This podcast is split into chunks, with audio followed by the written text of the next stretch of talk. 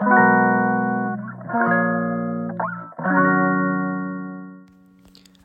はようございます。松田祐介です。このラジオは妊娠や出産に関わる麻酔酸化麻酔を専門とする麻酔会議私松田祐介が普段感じたり考えたりしたことを発信していく番組です。さて今回はエコな麻酔ということについてお話しさせていただこうと思います。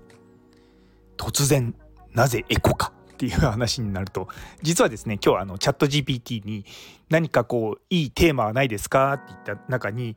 あのエコロジーっていうのが出てきたのでああそうそうそうそういえば皆さんと麻酔とエコの話を全然共有してなかったなって思ってですねちょっとその話についてお話しさせていただこうと思います。皆さんあまり知らないと思うんですけれども実は麻酔ってめちゃめちゃ環境に悪いんですね。でどう悪いかっていうと麻酔の中でいわゆる使ってるガスの麻酔薬っていうのがあの結局ですね分解されずにどんどんどんどん地球上のオゾン層のとこ行ってですねオゾン層を破壊するんですよ。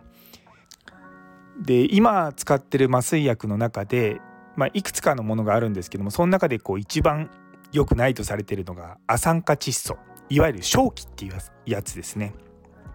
あの昔昔正気パーティーって言ってですねそれをするとですねみんなで気持ちが良くなってわっはっはっはって笑えるのでっていうので流行ってた正気なんですけれども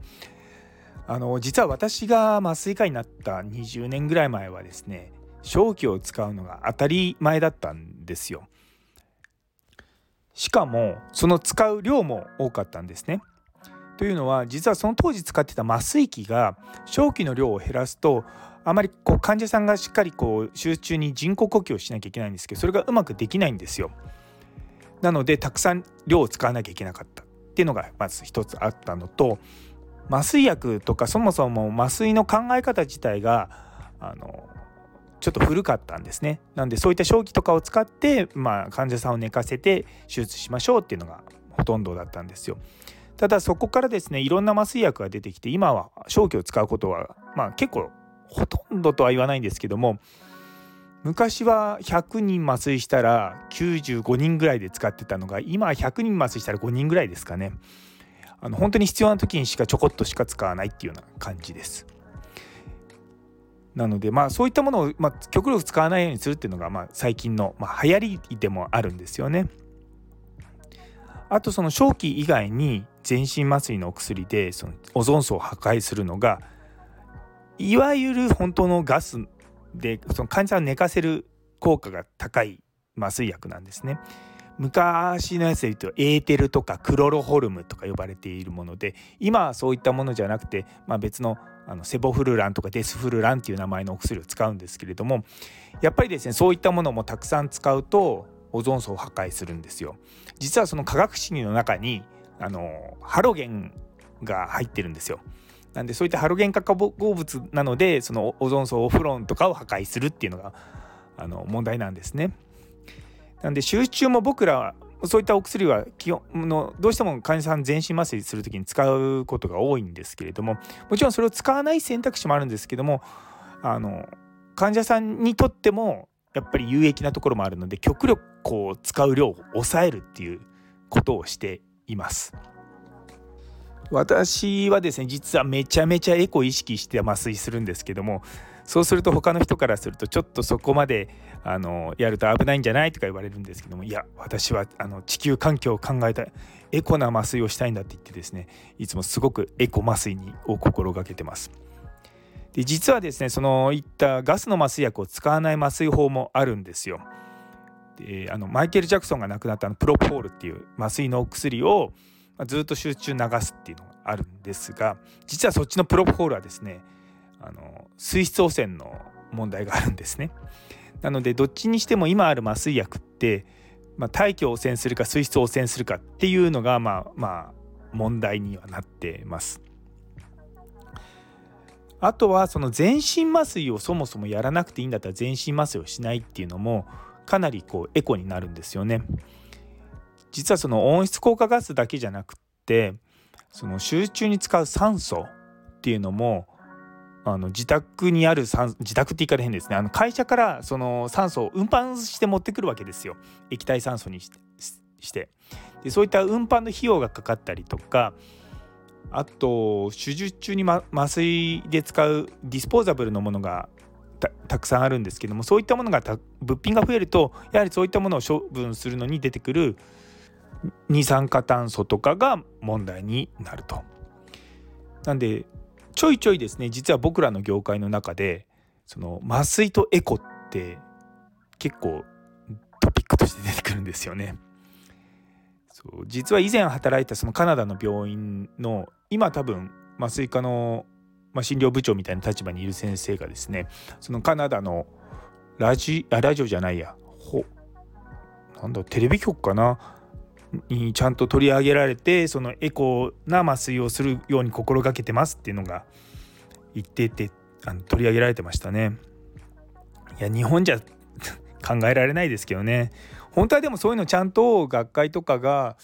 やっていってくれるとその麻酔科医っていう仕事を多くの方々に分かっていただけるんじゃないかなって個人的には思うんですけれどもいやでもエコと麻酔はですねあの全然多分麻酔科医以外の人だと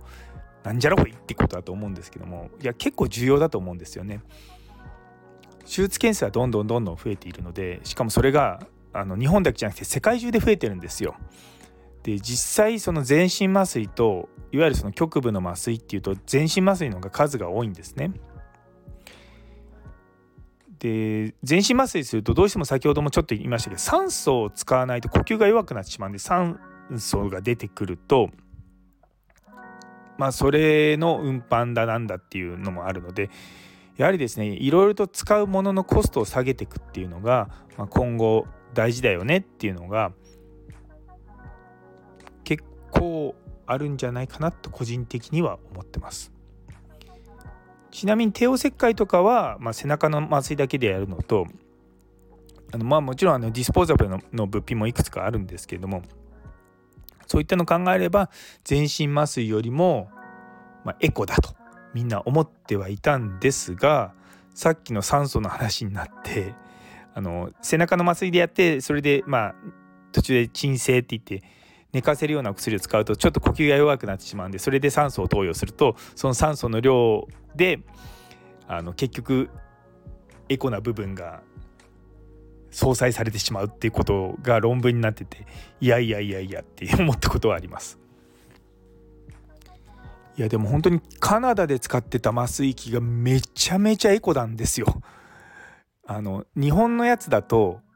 実はその酸素とかの流れる量を決めるんですね。例えば1分間に5リットルとかでそういったリットル数が、まあ、あの少なくなれば少なくなるほど、まあ、エコにはなるんですけどもそれをですねあの調整するとそのガスの麻酔薬の量が変わってしまうんですね。でそれがですねそのカナダの時に使ってたやつはあの最初に数字をピッて入れると全部その機械があの判定の測定してで自動的に調節してあのエ極力エコにするっていう麻酔機でいやこういった麻酔機すごいなって思ったんですよね。でそうエコなだけじゃなくて実は操作性もすごく良くていやいろいろと勉強になりましたどうしてもあのコロナのこととかもあってディスポーザブルのものがどんどんどんどん増えてるのはまあまあそれはしょうがないと思うんですよね